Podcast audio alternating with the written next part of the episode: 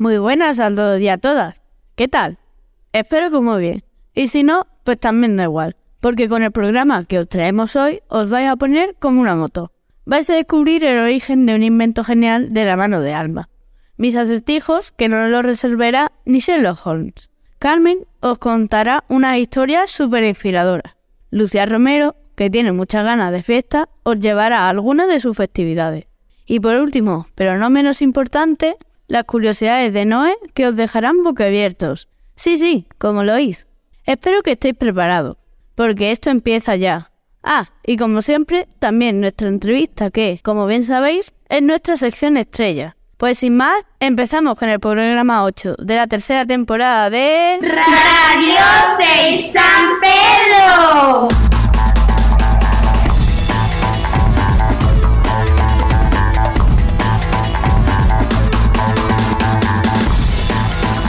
Siempre, y tras nuestra pequeña intro del programa, comenzamos entrevistando a personajes interesantes que nos aportan con su experiencia y profesiones miles de valores y conocimientos que nos encantan escuchar. Normalmente, como venimos recordando en muchas de nuestras entrevistas, nuestros invitados suelen tener algo en común. Suelen ser personas vinculadas o relacionadas de alguna forma con nuestro municipio, Marbella. Pues es así como sucede con nuestra invitada de hoy. Ella es una mujer que, aunque nacida en Tenerife, lleva ya muchos años vinculada con Marbella y muy conocida tanto por su nombre como por lo que hace. Hoy tenemos la suerte y el honor de entrevistar a Sandra García San Juan, fundadora de, de Starlight. Ahí es nada. Pues gracias a ella podemos disfrutar de los mejores conciertos en las noches de verano y ser más conocidas a un nivel más internacional. Pero no solo estamos ante la fundadora de Starlight, sino que como verán a lo largo de la entrevista, nuestra invitada ha hecho muchas más cosas a lo largo de su carrera profesional. Muy buenos días, Sandra. ¿Qué tal estás? Hola, muy buenos días. Feliz de estar con vosotras. Qué nivel de entrevistadoras, me encanta. Gracias por decirme, Noelia. Muchas gracias, igualmente. Bienvenida a Radio Televisión 6 San Pedro. Muchas gracias ante todo por aceptar nuestra invitación. Pa- esperamos descubrir con nuestras preguntas a la persona, a la empresaria y a la amiga de tantos famosos. ¿Quiere continuar con las preguntas? Claro. ¿Cómo recuerda su infancia? Pues mira, yo he tenido una infancia muy feliz y muy bonita y, he tenido una familia muy unida, unos padres estupendos. eh, una- además, disfrutar mucho la infancia, porque en la infancia eh, no tenéis tantas responsabilidades. Es, es el mejor momento porque puedes absorber un montón de cosas, puedes aprender, puedes proyectarte a ser quien quieras ser en la vida. Sea, ahora vosotras tenéis, es como, como un diario que dices, ¿qué quiero ser? ¿En qué me quiero convertir? Y, y tenéis una oportunidad increíble de, de convertiros en esas personas y de crear los cimientos de lo que vaya a ser el día de mañana. Yo tuve mucha suerte porque tuve unos padres que me, que me ayudaron a fomentar esas raíces y ese y, y la constancia y la tenacidad y el, el querer aprender. Tenéis una oportunidad de aprender un montón de cosas que luego podéis utilizar. Y, y la verdad que soy una gran afortunada porque hay gente que ha tenido infancias complicadas y yo, gracias a Dios, he tenido una infancia maravillosa. En Marbella de chiquitita, de toda la vida, todos los veranos. ¿Qué consejo le daba a su padre de pequeña que recuerde especialmente? Pues mira, Lola, desde pequeña, eh, mis padres, mi madre, los dos, porque mi padre era empresario, pero mi madre siempre como que creyó mucho en mí. Entonces, de una manera u otra, yo le contaba la cosa más locura del mundo y mi madre, y yo tenía vuestra edad, imagínate, que a los padres los admiras un montón y que tu madre, wow, miras para ella y dices, "Jo, esta mujer tan increíble. Y yo le contaba, mamá, quiero hacer esto quiero hacer esto otro.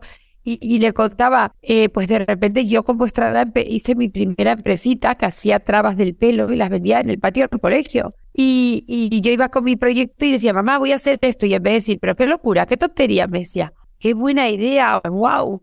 Si alguien es capaz de hacerlo, eres tú. Y además, ¿cómo te puedo ayudar? Y se ponía, yo soy tu ayudante. Y se ponía a hacer las trabas conmigo, me ayudaba. Entonces, todo eso hizo que yo me creyera que era capaz de hacerlo, porque si ella creía en mí, pues yo con más razón creía. Entonces, primero, no tienes que dejar que nunca nadie te diga que no eres capaz. Si tienes la suerte que tus padres crean en ti y que te apoyen, muchas veces, no sé el caso de cada una, pero muchas veces los padres, por protegeros, por protegeros, no es por eh, no querer que consideren las cosas, pero dicen, eh, ten cuidado, eh, no hagas esto, porque tienen miedo a que las cosas que a ellos les han salido mal os salgan mal a vosotras.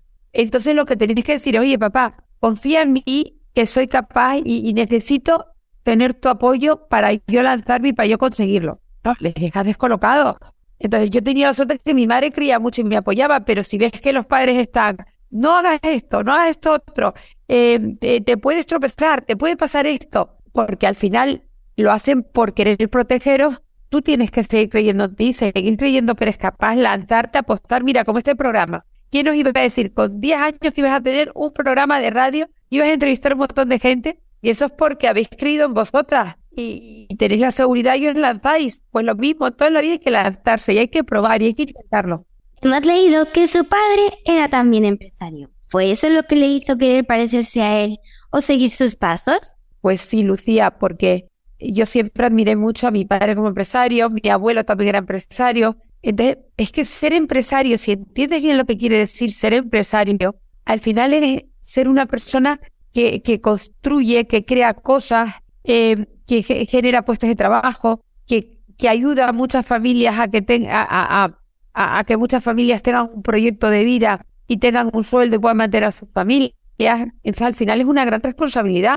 Y a mí, yo creo que en la vida, aquí todos venimos a hacer cosas importantes. Unos escuchan un poco su visión y, luchan por conseguirlo y, siguen los pasos adecuados y otros se pierden por el, el, camino porque, porque no es fácil, ¿no? No es fácil seguir tu camino y seguir lo que, lo que el universo tiene preparado para ti. Yo creo que el universo tiene cosas increíbles preparadas para todos nosotros, increíbles.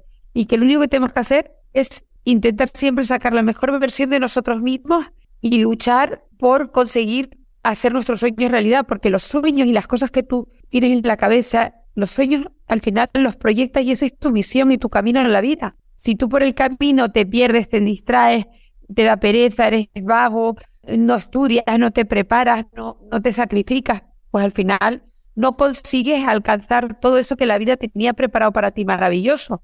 Y, y yo al tener unos padres empresarios, yo siempre dije, hay que hacer cosas, hay que crear, hay que construir, te vas a que dejar una huella, porque imaginaros la cantidad de gente que pasa por el mundo, Lucía, millones y millones de personas.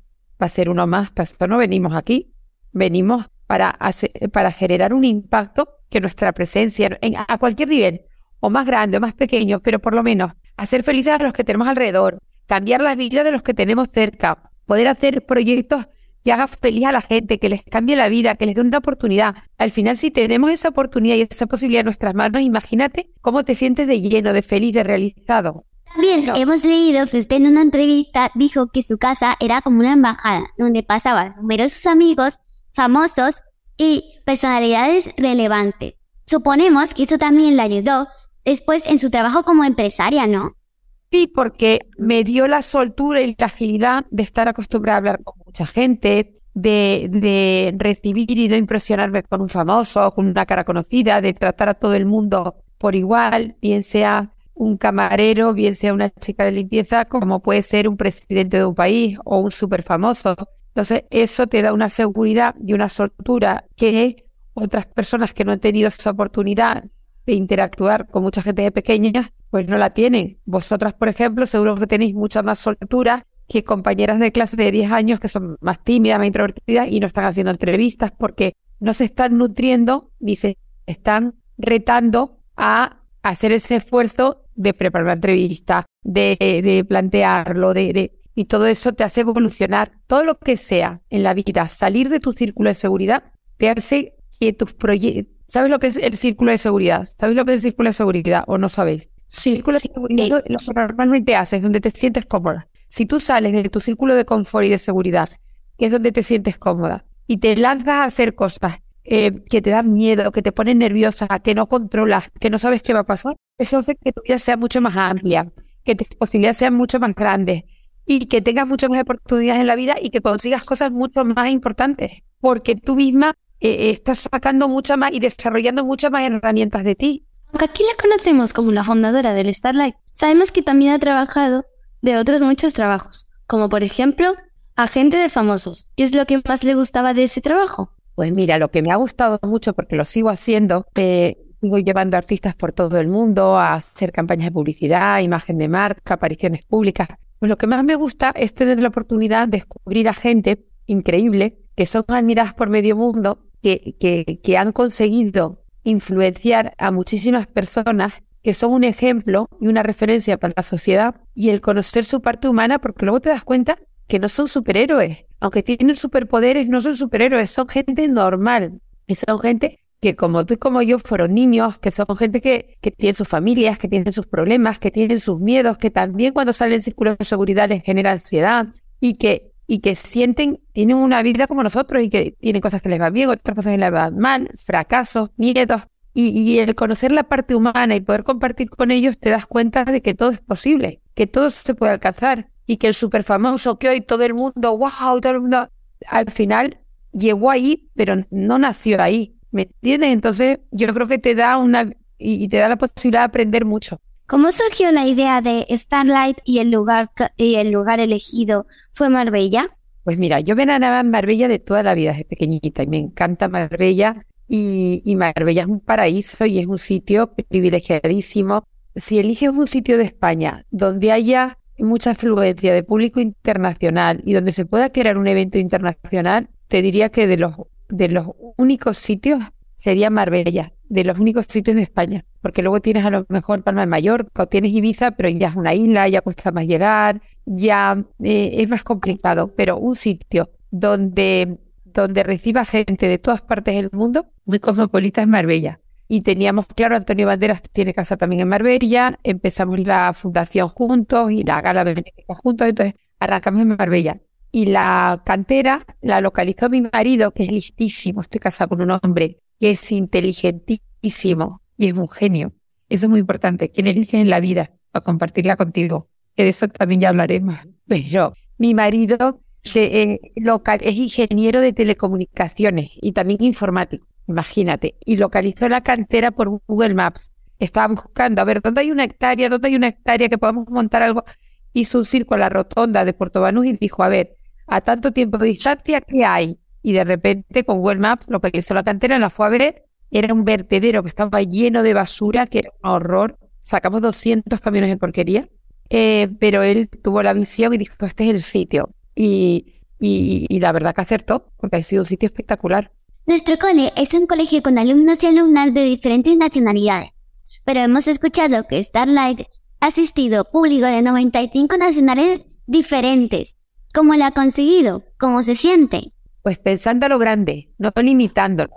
Eh, y con un equipo muy profesional y muy bueno, porque lo que os decía, es tan importante rodearte de gente buena que no te puedes rodear de gente por ay, me da pena, ay, pobre, ay, vos me hace la pelota y me, me dice todo el tiempo cosas. No, es rodearte de gente que tenga capacidad de hacer grandes proyectos y entre todos juntos consigues hacer algo que rompa esquemas y que, y que, y que sea un referente.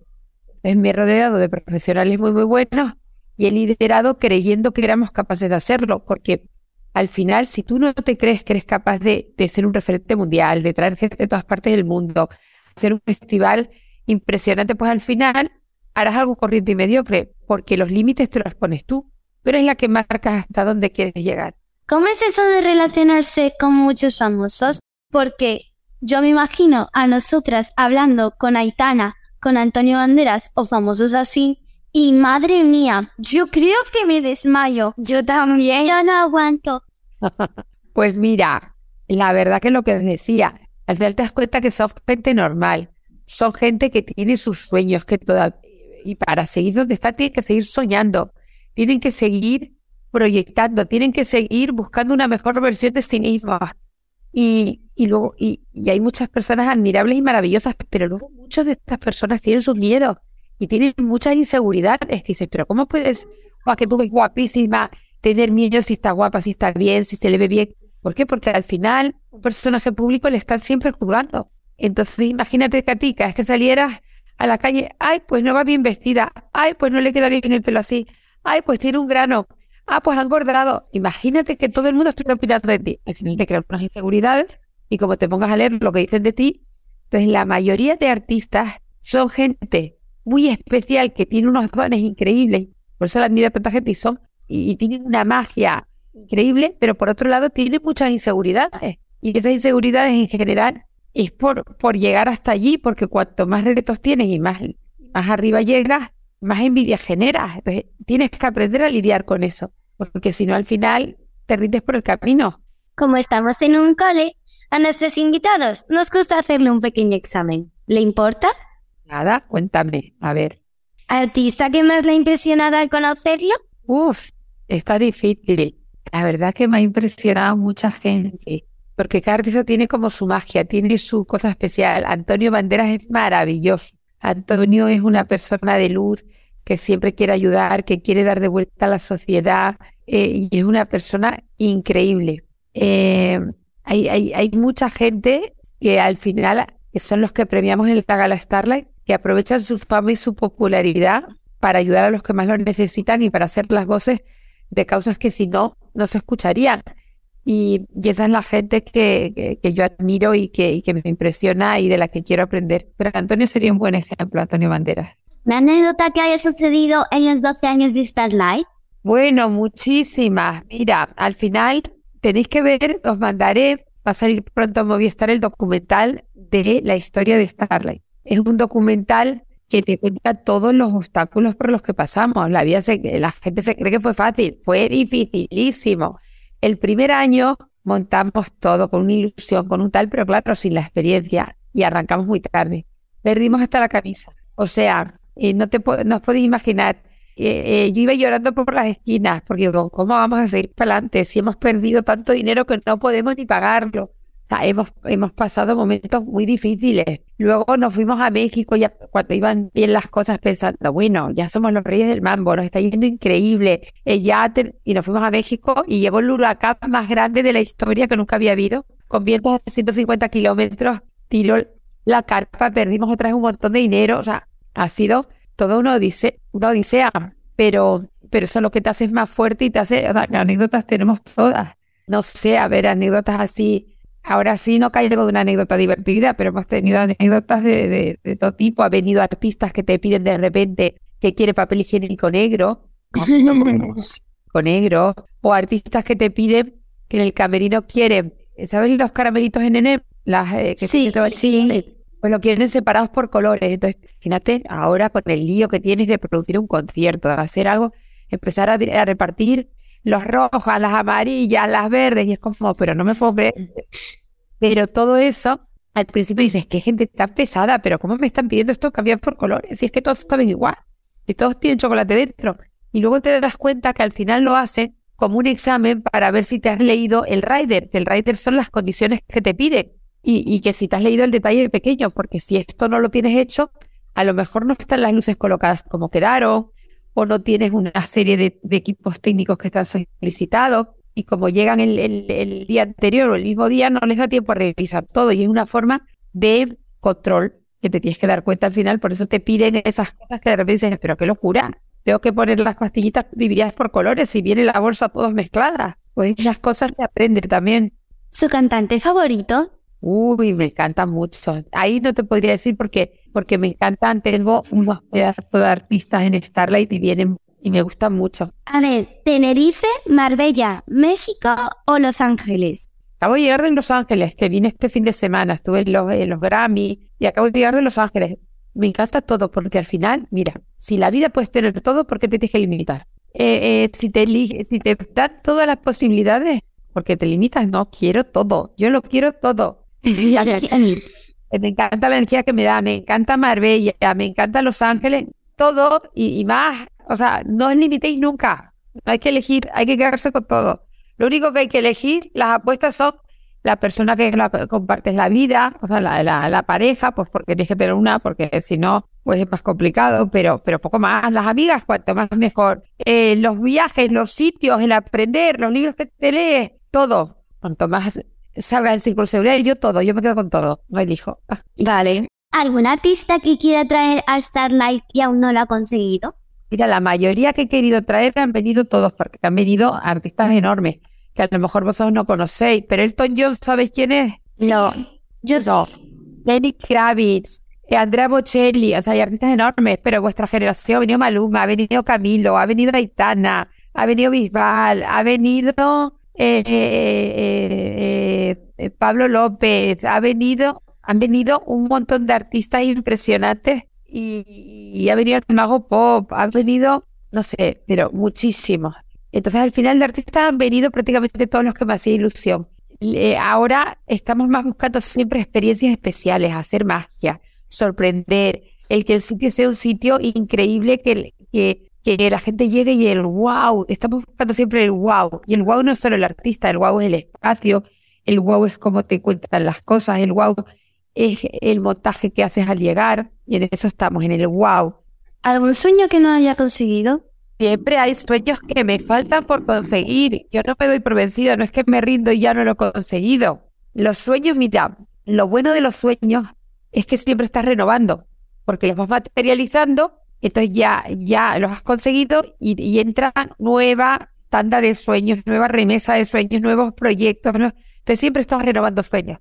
La gente, hay gente que tiene tanto miedo a que los sueños se le hagan realidad. Hay gente que tiene mucho miedo a que los sueños se le hagan realidad, porque dicen, ¿y luego qué sueño?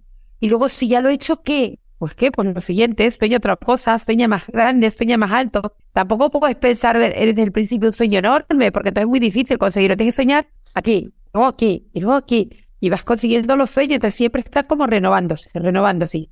Y los sueños siempre están en constante movimiento. Hay sueños que de repente ya pues vas evolucionando y te dejan de hacer ilusión porque estás en otro momento de tu vida. Pero siempre hay que tener sueños porque si no, no estás viva. Para mí es que soñar es vivir, y es la ilusión, y es la motivación, y es el, el despertarte cada mañana a conquistar el mundo. Es importantísimo soñar. ¿El mejor proyecto de su vida? ¿El mejor proyecto de mi vida? Sí. Pues mi vida sí, fíjate, los amigos que he elegido, el marido que tengo, eh, la vida que estoy creando. Yo estoy fascinada con mi vida, me encanta mi vida. Si a mí me dices, si te murieras y pudieras elegir em, eh, ser otra persona, ¿qué persona elegirías? Digo, no, quiero mi misma vida. Quiero tener los mismos amigos, quiero tener el mismo trabajo, eh, quiero dedicarme a lo mismo, quiero querer estar, quiero todo igual. Me encanta mi vida. Pero ¿sabes por qué me encanta? Porque la he elegido yo y la he ido diseñando yo y la he hecho a medida yo. No he vivido la vida que otros querían que viviera. No es que mis padres me hayan dicho, quiero que seas no sé qué, y entonces tengo que ser no sé qué, y me tengo que conformar. La palabra conformarse es muy triste. Nunca he tenido que adaptarme a lo que querías de mí. Yo he decidido lo que he querido con mi vida. Entonces me fascina mi vida, me chifla, me parece que tengo una vida increíble. Entonces estoy súper orgullosa de la vida que he creado, pero porque la he elegido yo. Y además os voy a dar otro consejo también muy importante. Lo que elijáis es la mejor opción siempre. Entonces, y si ya no te gusta esa elección, la cambias. Es muy fácil. Pero lo que no podéis ir de víctima nunca. O sea, ¿qué quiero decir? Si tú eliges, eh, yo qué sé, el plan de ir de excursión, qué divertido de excursión, qué plan hacer la excursión, y me encanta la excursión. Que ya no te divierte la excursión, pues no voy de excursión. Pero lo que no puedes estar yendo de excursión y quejándote todo el tiempo que qué mierda la excursión, que qué rollo, que no sé cuánto, que te duelen los pies. ¿Por qué no? Porque es que entonces estás tú misma boicoteando tu vida, boicoteando tus experiencias, sacando energía negativa. ¿Cuánta gente tiene un novio, tiene una persona a su lado? Soy muy jóvenes para eso, pero que están, qué pesado, qué antipático, qué... Oye, pues cámbialo. Oh, pero ¿cómo le voy a cambiar? O sea, o de ti es el mejor del mundo porque tú consideras que tal, o, pero la vida, hay muchas cosas que te tocan y no las puedes cambiar y te tocan. Y ahí, pues, ¿qué vas a hacer? Te viene una desgracia y tienes que afrontar lo mejor posible. Pero las cosas que eliges, elige lo que quieras, no condicionado, no te conformes. En todo en la vida, lo que elijas es lo mejor del mundo, porque son tus elecciones. Y si no te gustan las elecciones y te equivocas, siempre puedes cambiar y elegir otra cosa. Eso, grabarlo de memoria. Y lo siguiente es no tener miedo. El miedo es lo más limitante, es lo que te hace. El miedo es, eh, para mí, el, lo peor que tiene el mundo y, y la posibilidad de elegir son los miedos porque los miedos limitan, los miedos cohiben, los miedos hacen que no te sientas capaz, eh, eh, te, te, te, roban tus sueños, te roban tus oportunidades. Cuando ves que tenéis miedo, si no, no, no, no, no me interesa, fuera, nunca toméis decisiones por miedo. Si la decisión la tomáis por miedo, es que os estáis equivocando. Cuando digas, no hago esto por si acaso, por si acaso, no voy bien. No es que voy, a mí hay gente que me viene a la oficina, no, vamos a poner un toldo en Starlight por si acaso llueve. Pero a ver, por si acaso llueve. Los miedos son normalmente, se crean porque no tienes la información. Analizar cuántos días ha llovido en verano en los últimos 11 años. Uno, pues entonces, uno, no me merece la pena poner un toldo y que no se vea el espacio, ¿sabes? Pero tú tienes que analizar los miedos y cuando tú analizas los miedos y ves los riesgos, se hace muy chiquitito. Mira, había unas encuestas que el 99% de las cosas que la gente tiene miedo y se preocupa, nunca pasa. ¿Por qué me preocupo? Ya cuando pase algo me ocupo, pero no me voy a estar preocupando y teniendo miedo de que entre un señor con un cuchillo en mi casa cuando nunca ha pasado. Y tú duermes todos los días y nunca ha pasado. ¿Por qué te vas a preocupar por eso? ¿Por qué vas a tener miedo? ¿Te ha pasado a ti? No. ¿Le ha pasado a algún amigo tuyo? No. No. ¿Lo has visto en las películas? La película es una fantasía. Pues olvídate, quítate ese miedo. Pues no tiene sentido que tengas miedo que entre un señor con un cuchillo en tu casa. Tengo miedo de salir a la calle y que me caiga una maceta en la cabeza. Pero a ver, ¿cuánta gente conozco que le ha caído una maceta en la cabeza en la calle? Pues ninguna. Pues lo normal es que no me pase, ¿sabes? Y si me pasa, pues que esto es muy raro, no me va a pasar. ¿Me entiendes? O sea, que, que no te preocupes por... O sea, pues ese miedo ya quítatelo porque no tiene sentido. Vale. Son interesantes los miedos. Hablaros con Joaquín un día que seguro que os da pistas para que os quitéis los miedos. Vale. Vale. ¿Y qué es lo que más habéis aprendido en las entrevistas que habéis hecho? Que todos somos personas y no hay que tener miedo en entrevistarlos. Y que también que si te pones una meta, puedes conseguirla. ¿Y tú, Noelia? Pues yo he aprendido que algún día, si yo me lo propongo, puedo, puedo ser yo la persona a la que le están entrevistando. En vez de ser yo, puedo ser yo la persona. Absolutamente. Pues son grandes aprendizajes. Me alegro un montón. Y me ha encantado que me entrevistarais. Me lo he pasado muy bien. Pues, queridas mm, Sandra García, llega el momento de terminar esta entrevista. Un día dijo que dando se recibe mucho más. Y creemos que hoy lo ha demostrado conociendo a nuestra pequeña radio Safe San Pedro. Una entrevista muy bonita y llena de experiencias. Le agradecemos muchísimo su generosidad y simpatía, con la que ha aportado mucho con ella. Esperamos que todos sus proyectos sigan teniendo mucho éxito. Muchísimas gracias, me ha encantado que me entrevistarais. Estoy deseando conoceros y espero que tengamos oportunidad. Desde luego, este verano nos vamos a conocer sí o sí en el concierto de Lola Índigo. Sí. Pues muchas gracias. Muchas gracias, Sandra. Estamos encantadísimas. Vale. Para tenerla y verla, ¿vale? Pues claro, claro. Para mucha ilusión. Adiós, Sandra. Hasta luego. Creemos en el verano. Nos vemos en verano, seguro, ¿vale? Sí. Adiós.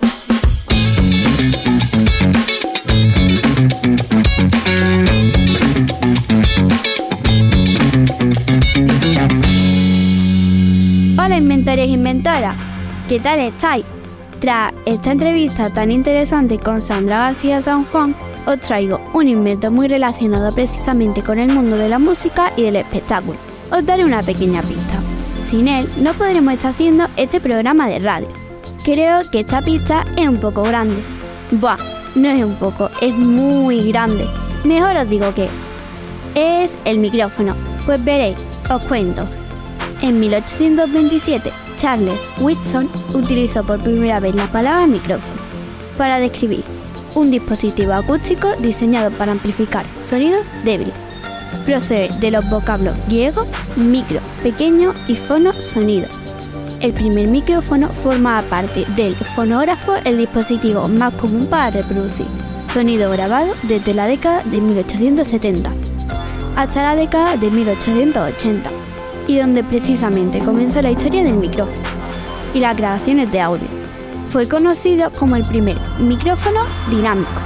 En 1876, Alexander Graham Bell, simultáneamente con Elisa Gray, registró una patente del teléfono habla, el primer teléfono. Por primera vez se incluye el micrófono funcional que se usa en el Extreme En 1877, David Edward Hayes diseñó una nueva clase de micrófono, el micrófono de contacto suelto o carbón, un diseño no magnético basado en partículas conductoras de carbón. El desarrollo del micrófono es muy importante para la aparición de otras invenciones en años posteriores, tales como la radio y la televisión, por ejemplo. Por otra parte, su invento se hizo muy útil en guerra y combate de cualquier fin. para la transmisión y recepción de mensajes. Es muy probable que sin el micrófono tampoco hubiera hoy la popularización de bandas y conjuntos musicales. A lo largo de toda la historia se han inventado un sinnúmero de micrófonos. Te nombraremos aquellos que cambiaron la historia por completo. Western Electric 600 o micrófonos de carbón de doble botón. Western Electric 394 o micrófonos de condensador. Electro Voice 664-666 R20. Y por último, el Chandler Limited Red Microphone. Este icónico micrófono representó un cambio muy significativo en el diseño de los micrófonos al incorporar el preamplificador en Red 47 en su circuito. El Red Microphone se podría decir que no es una réplica o derivación de un micrófono existente. Es un micrófono de condensador a tubo de diafragma grande que combina un micrófono y preamplificador de un solo dispositivo. Se destaca su personalidad cápsula de membrana de platino premium hecha a mano y la opción de usar el Limited 47 o un amplificador externo. Bueno amigos y amigas, este ha sido el invento del día de hoy. Realmente podríamos contaros muchas más cosas sobre el micrófono, pero lo que pretendemos con esta sección es acercaros a cada invento de manera breve. Ya sabéis que la radio el tiempo es muy importante. Y hablando de micrófonos, ahora le paso el micrófono a Cristian, a mi compañero, que nos trae unos acertijos muy difíciles. Yo solo he podido adivinar uno, aunque creo que vosotros adivinaréis más. Adelante, compañero.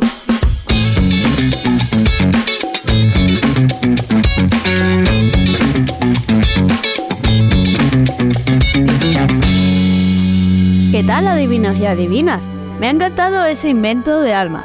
Si lo piensas bien, sin él muchos cantantes de hoy en día no hubieran llegado a ser cantantes. O no conoceríamos a muchos grupos de música.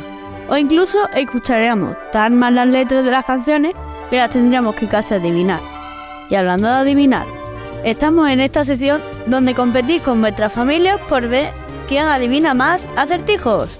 Ya nos contaréis un día quiénes suelen ganar en vuestras casas. Vamos a empezar si os parece, como siempre, con las respuestas del último programa en el que hubo acertijos. El primero fue algo tan tan frágil que solo con decirlo se rompe. A ver, yo en esta pensé que podría ser el silencio, porque con, con nombrarlo ya se rompe. El siguiente fue, ¿en qué se parece una manzana al tren? Mm, no sé, una manzana en un tren, ¿qué se podrá parecer? Pues la respuesta era, es que el tren cuando es la hora de que salga no espera y la manzana no espera. El penúltimo, largo larguero Martín Caballero, sin patas ni manos y corre ligero. La respuesta de este era un poquito más confusa, el tren. Y la última fue, estando roto es más útil que sin romperse. ¿Qué es? A ver, algo que sea útil ro roto Ah, pues claro, el huevo. Ahora sí que sí, empieza lo bueno. Es decir, vamos con los acertijos de este programa. Pero antes de empezar, os voy a hacer una pregunta. ¿Os gustaron los del programa anterior? Porque si os gustaron, los míos os van a flipar. Empezamos con el primero. Negro profundo, glotón de categoría, más inmenso que la Tierra. ¿Qué será? Aviso, el, el acertijo que viene es de pensar. ¿Vale? Así que bueno, os lo digo. Un hombre está mirando una foto y una amiga le pregunta quiénes son. Responde, no tengo ni hermano ni hermana, pero el padre de ese hombre es el hijo de mi padre. ¿Quién es? Venga, que este ya es el último. En un depósito hay un nivel de agua muy bajo, pero se duplica todos los días. Tarda 60 días en llenarse. ¿Cuánto tarda en llegar a la mitad? ¿Qué tal vuestro cerebro después de estos acertijos? Si os habéis calentado mucho la cabeza, hay un buen remedio para relajarla. Os recomiendo escuchar la sección que os traéis Romero, pues os llevaría mentalmente de viaje y de fiesta, y nada más y nada menos que al sur de Asia. Sí, como lo escucháis. Lucía hoy nos trae una festividad del mundo maravillosa. Anda, cuéntanos, Lucía. ¿De qué festividad va la cosa hoy?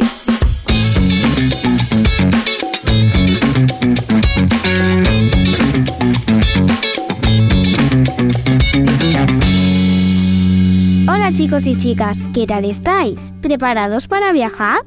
Pues verás, Cristian, hoy en Festividades del Mundo, como bien has dicho tú antes, nos vamos al sur de Asia a vivir una festividad que creo que os va a encantar.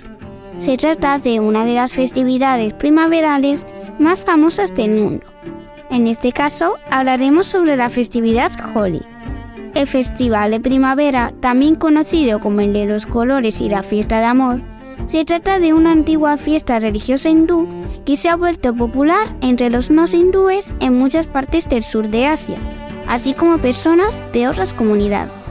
Se celebra principalmente en la India, Nepal y otras regiones del mundo con poblaciones importantes de hindúes o personas de origen indio. El festival ha sido, en los últimos tiempos, celebrado en partes de Europa y América del Norte como una festividad primaveral del amor y colores. Holi hace referencia a Holika, la malvada hermana del rey Hiranyakashipu y tía del príncipe Prahlada.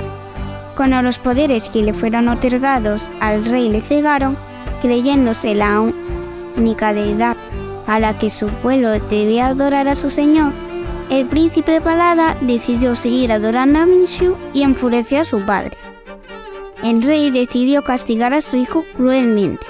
Pero nada cambió. Prahlada no iba a adorar a su padre. Es por ello que su tía decidió que la única solución posible era matar al príncipe y le invitó a sentarse en una pira con ella, un manto ignífugo que le protegía de las llamas. Pero en ese momento, el manto cambió de dueño y protegió a Prahlada, que vio como su tía moría abrasada por las llamas. El dios Vinshu aquel al que adoraba al príncipe, apareció justo en ese instante y mató al rey arrogante.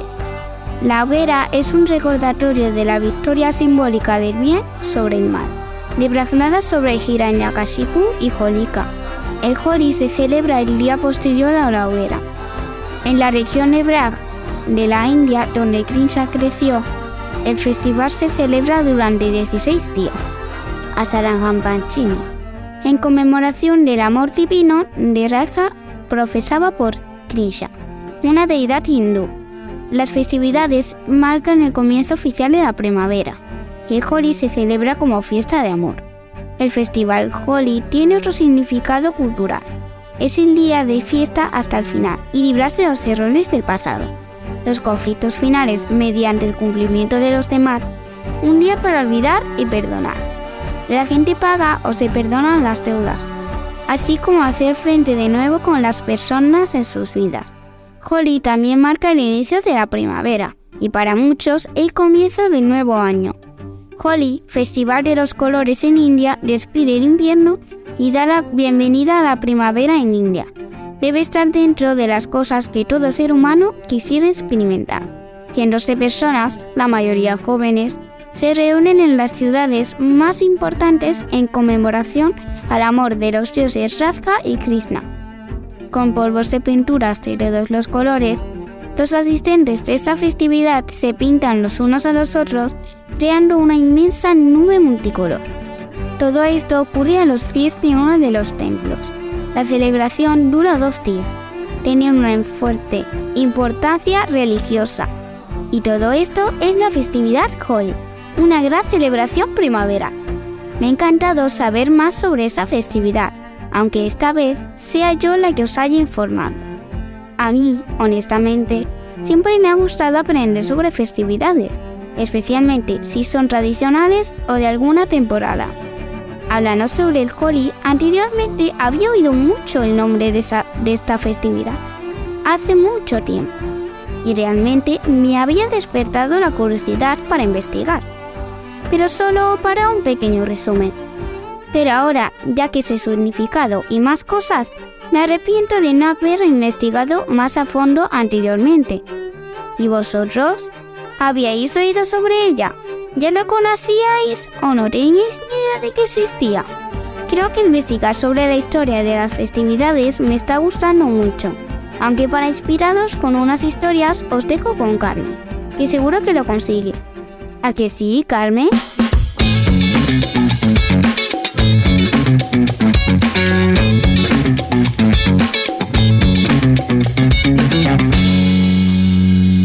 amigos y amigas radiofónicos y radiofónicas. Bueno, Lucía, no sé si lo conseguiré, pero te aseguro que lo voy a intentar. En esta sección os mostraré una historia que creo que os inspirará un montonazo. ¿Estáis listos para flipar en colores? Pues sin hablar más, comencemos. ¿Queréis saber quién es nuestro personaje? O mejor dicho, nuestra personaje. Su nombre es Malala Yousafzai. Un blog puede ser un canal de difusión para expresar muchas inquietudes. Tu pasión por viajar, ayudar a otras personas a montar un negocio y en algunas ocasiones incluso buscar la paz. Este último fue el objetivo de Malala Yousafzai, una niña del pakistaní Valle de Swat, quien bajo seudónimo comenzó a escribir un blog para la cadena BBC describiendo los horrores de su país. Años después, Yousafzai no solo ganó el Nobel de la Paz, sino que su historia se convirtió en una de las más inspiradoras del milenio. Me puse mi vestido rosa favorito. Más tarde, en la escuela, nos dijeron que no usáramos ropa de colores porque el talibán no estaría de acuerdo. Este extracto pertenece al blog de Malala Yousafzai, Mingora, 1997, joven que a la edad de 11 años comenzó a escribir para el servicio Urdu de la BBC bajo el seudónimo de Gul Makai. En el mismo año, la niña describió los horrores y tensiones del Valle de Swat, gobernado por Tehrik y Talibán, dictador que entre 2003 y 2009 no solo provocó diversos asesinatos en esta zona de Pakistán, sino que también prohibió la educación a las mujeres. Aspectos descritos por una joven camuflada que comenzó a llamar la atención del panorama internacional y a su vez de un régimen talibán nada contento con el blog de la joven. El 9 de octubre de 2012, Yousafzai fue víctima de un atentado en un autobús de Mindora al recibir dos disparos de un grupo talibán, uno en la frente y otro en el cuello, muy cerca de la médula. Tras ser tratada en diferentes hospitales de Pakistán y Reino Unido, a Yousafzai le fueron implantados una placa de titanio y un odímetro en el oído izquierdo. Después de incorporarse a la escuela secundaria de Inglaterra, Malala se sintió con la suficiente libertad para crear un fondo destinado a la educación de las mujeres de su país y expresar sus ideales desde una posición más segura. En 2013, la joven publicó su libro Yo soy Malala, escrito por la periodista Christine Lamb, en la cual describía todos los horrores del Valle de Swat vistos a través de sus ojos y de su propia historia. Ese mismo año, Malala fue incluida en la lista de las 100 personas más influyentes del mundo de la revista Time, comenzando a su vez un recorrido de premios y reconocimientos que pasan por el premio National Youth Peace Prize, cuyo nombre sería cambiado por el de Malala Yousafzai poco después, el Simón de Beauvoir en París o el premio UNICEF, otorgado en Madrid. Finalmente, en 2014 y con apenas 17 años, Malala se convirtió en la ganadora más joven del Nobel de la, Paz, premio que compartió con el hindú Kailash Satyarthi, a quien le unía la lucha contra la represión de niños y jóvenes. Posteriormente, Malala publicó su segundo libro, Malala, mi historia. Se autoproclamó feminista tras escuchar las palabras de Emma Watson y amplió sus miradas al luchar también por la paz y las mujeres de Nigeria y Siria. ¿Qué representa Malala Yousafzai para los millennials? Malala Yousafzai representa la voz de una nueva generación, una que gracias a las nuevas tecnologías consigue elevar la voz de un país devastado, atreverse a ser intimidada por un régimen talibán y renacer cual ave fénix para continuar defendiendo todas las injusticias del mundo. Más concretamente, en lo que respecta a la educación o el papel de la mujer en unos países subdesarrollados en los que todavía queda mucho trabajo por hacer. La inspiradora historia de Malala Yousafzai lleva siete años impactando un mundo en el que la intolerancia y la represión continúan latentes, demostrando que no importa la posición o situación de la persona, sino las intenciones por atreverse a cambiar algo más del mundo. Esta historia muy inspiradora, ¿verdad? Es de las que te deja pensando lo valiente que es la gente y lo importante que es hacer cosas para intentar cambiar y mejorar el mundo en el que vivimos. Esto de descubrir gente tan interesante me está volviendo cada vez más curiosa. Por eso, quiero ver qué curiosidades nos traes esta semana, Noelia.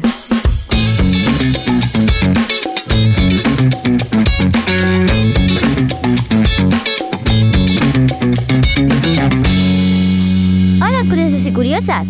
Ah, Carmen, tú eres de esas curiosas también, ¿no? Entonces creo que tendré que seguir alimentando tu curiosidad con lo que te traigo esta semana. A ver qué te parece. Vamos allá. Empecemos con una pregunta. ¿Por qué el cometa Halley se llama así? Pues veréis, se llama así en honor a Edmundo Halley, el astrónomo inglés que estudió la órbita de, de los cometas y predijo con éxito cuándo volverá a pasar cerca de la Tierra el cometa que lleva su nombre. Ya que estamos hablando con los planetas, ni ¿por qué no seguimos hablando de eso? La gente dice que cuando el sol se apague, la Tierra morirá.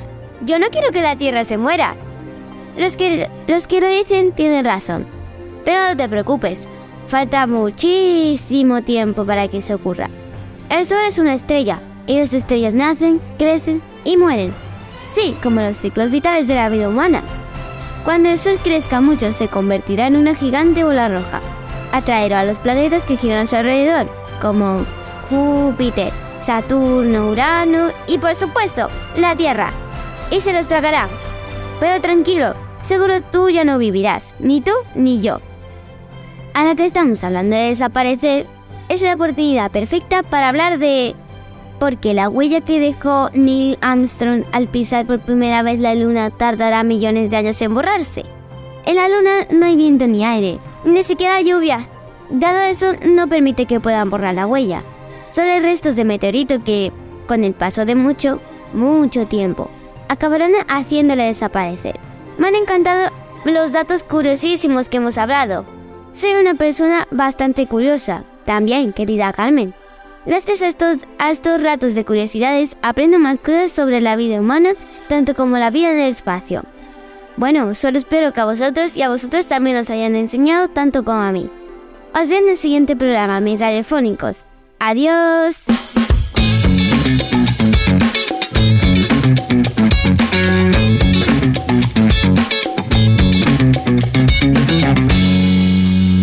Fin, tras estas curiosidades, llega al final este programa. Supongo que no queríais que acabase, porque ha estado muy chulo. Pero como dicen, todo lo bueno acaba. Pero lo bueno de todo esto es que se acaba solo temporalmente, porque ya estamos preparando el programa de la semana que viene, que trae unas cuantas novedades. Así, con esa intriga, os dejamos hasta la próxima semana. Os esperamos, como siempre, en el siguiente programa de Radio Save San Pedro.